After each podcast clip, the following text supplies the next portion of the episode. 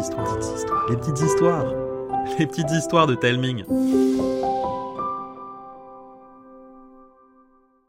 Aujourd'hui, Laura et Arnaud vont vous raconter Les enquêtes des objets perdus, une histoire que j'ai écrite pour vous. C'était un de ces matins suffisamment ensoleillés pour faire dire à n'importe quel parent C'est un temps pour aller faire une balade.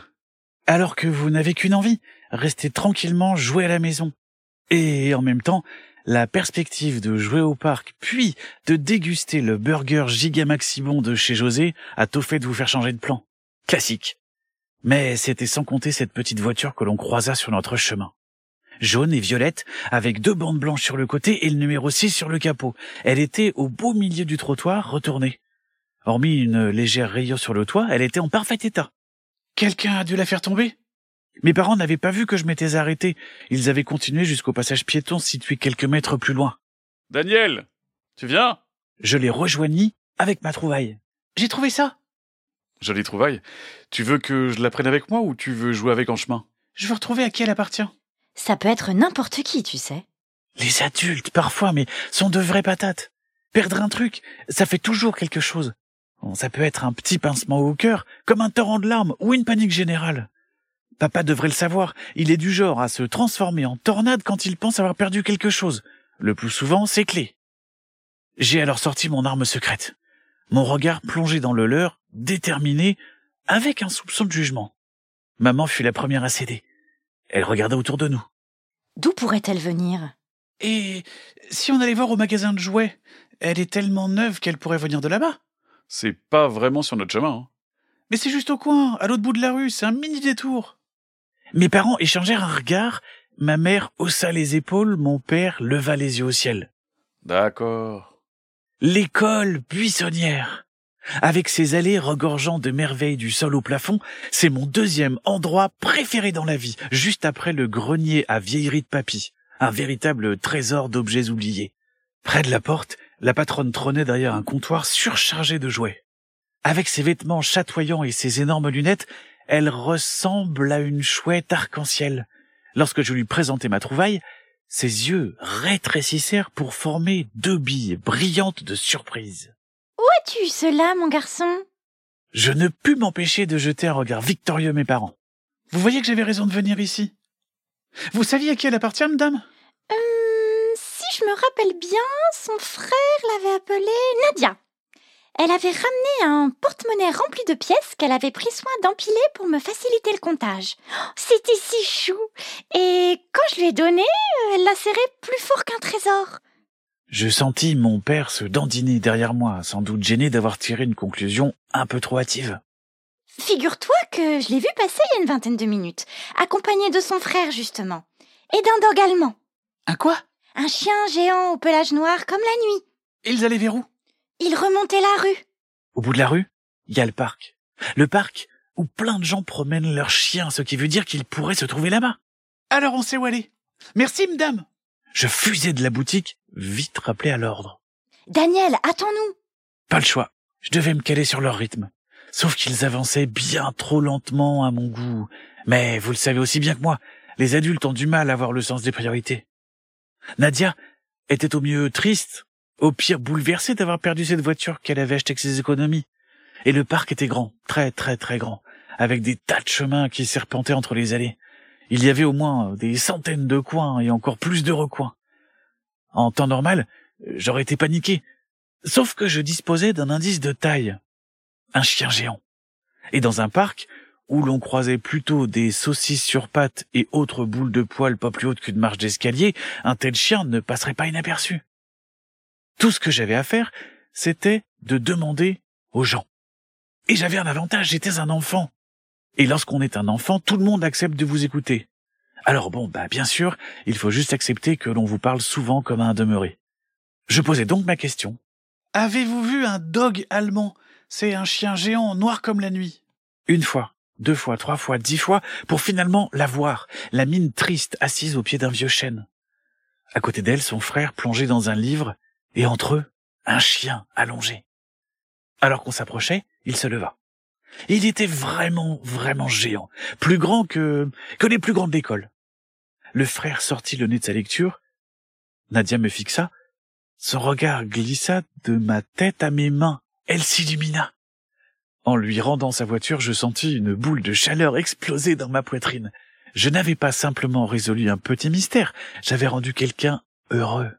Cette enquête à peine résolue, le destin me lança un nouveau défi. Quelques mètres plus loin, échoué sur le bord de l'allée, un doudou égaré. Un petit chien beige doté de longues oreilles marron et de petites pattes molles. Le tissu était usé, preuve qu'il accompagnait quelqu'un depuis de nombreuses années. Une fois de plus, mes flâneurs de parents n'avaient pas vu que je m'étais arrêté. Ils s'étaient avancés de quelques mètres lorsque maman se retourna. Daniel, tu viens? Mon père se retourna à son tour. Ses épaules s'affaissèrent, ses yeux roulèrent, et il vint me rejoindre. Tu vas t'arrêter devant chaque jouet perdu? C'est un doudou C'est encore plus important qu'un jouet Bah, tu n'as qu'à le laisser sur le banc, comme ça il sera bien visible et l'enfant qui l'a perdu pourra le retrouver facilement. Et si quelqu'un s'assied et le fait tomber parce qu'il le gêne, ou pire, qu'il le jette à la poubelle Personne ne ferait ça, personne ne jetterait un doudou. Je dégainai aussitôt mon regard déterminé avec un soupçon de jugement. Maman nous avait rejoints et proposa un arrangement.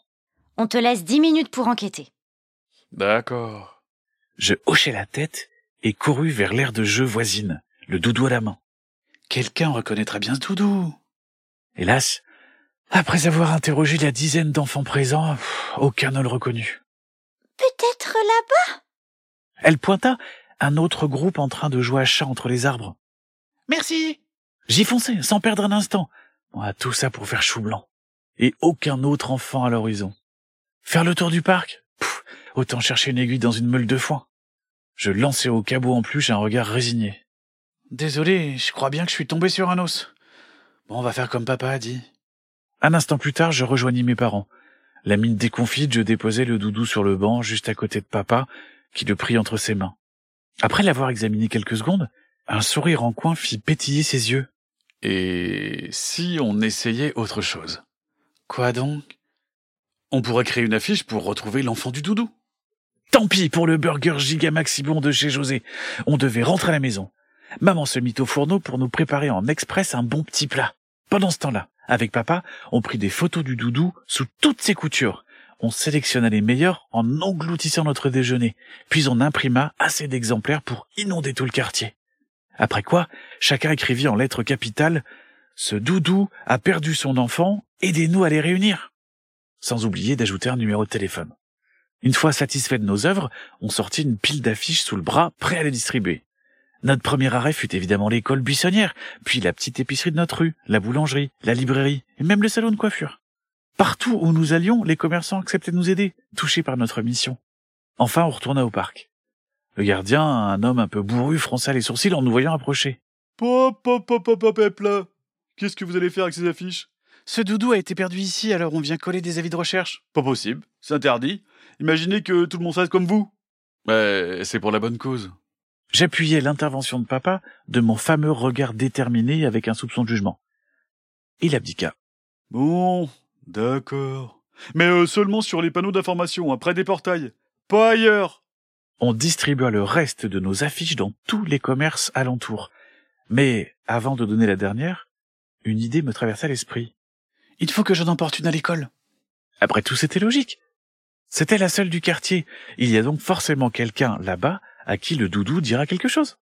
Le lendemain, en arrivant à l'école, j'allais voir Roger, le gardien de l'école, pour lui demander si je pouvais afficher mon avis de recherche. Il accueillit ma proposition avec un sourire qui vit gigoter ses épaisses moustaches. Eh bien sûr, Lopio. Comment refuser? Quel bigrement bénédicte t'as eu J'avais le sentiment d'avoir bien fait. Seulement, certains commencèrent à pouffer en me voyant, d'autres à parler juste assez fort quand je passais à côté, quand on n'essayait pas de m'éviter comme si j'avais la peste. Par résultat, la journée me parut interminable, chaque heure plus longue que la précédente. Alors, lorsque la cloche sonna la fin des cours, je me précipitai vers la sortie, et là, quelque chose d'inattendu se produisit. Rachel, la star de l'école, me rattrapa, seule, sans son groupe de saucisses qui se croient meilleurs que les autres.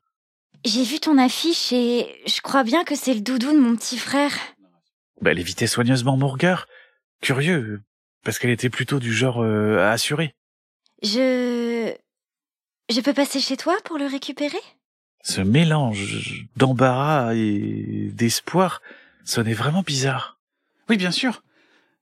Euh, par contre, si c'est pour te moquer de moi, euh, Pourquoi je ferais ça? Ben certaines de ta bande se sont pas privées. hein. Quelle saucisse. Je leur demanderai de venir s'excuser. Non, pas la peine. Si c'est vraiment suite de ton frère, les moqueries, ça fait rien. Quelques minutes plus tard, je lui remis le doudou que maman avait pris soin de laver. Ses yeux brillèrent d'une drôle de lueur, comme un profond soulagement et une grande émotion de retrouver quelque chose de précieux qu'elle avait perdu. Je compris alors que ce n'était pas le doudou de son petit frère, mais le sien. Mes parents ont toujours dit qu'on pouvait lire en moi comme dans un livre ouvert, ce qui veut dire que je suis pas très doué pour masquer mes émotions.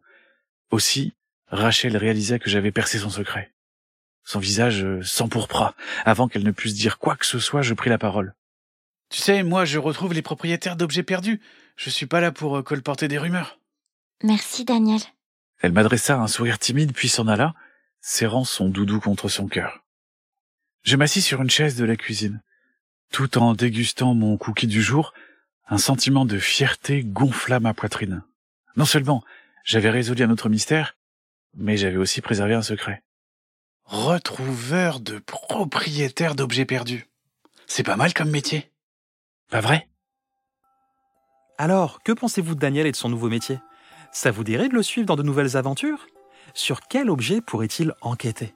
Dites-le moi en laissant un commentaire sur Apple Podcast ou bien pour celles et ceux qui utilisent Spotify en cliquant sur le bouton répondre situé sur la page de l'épisode.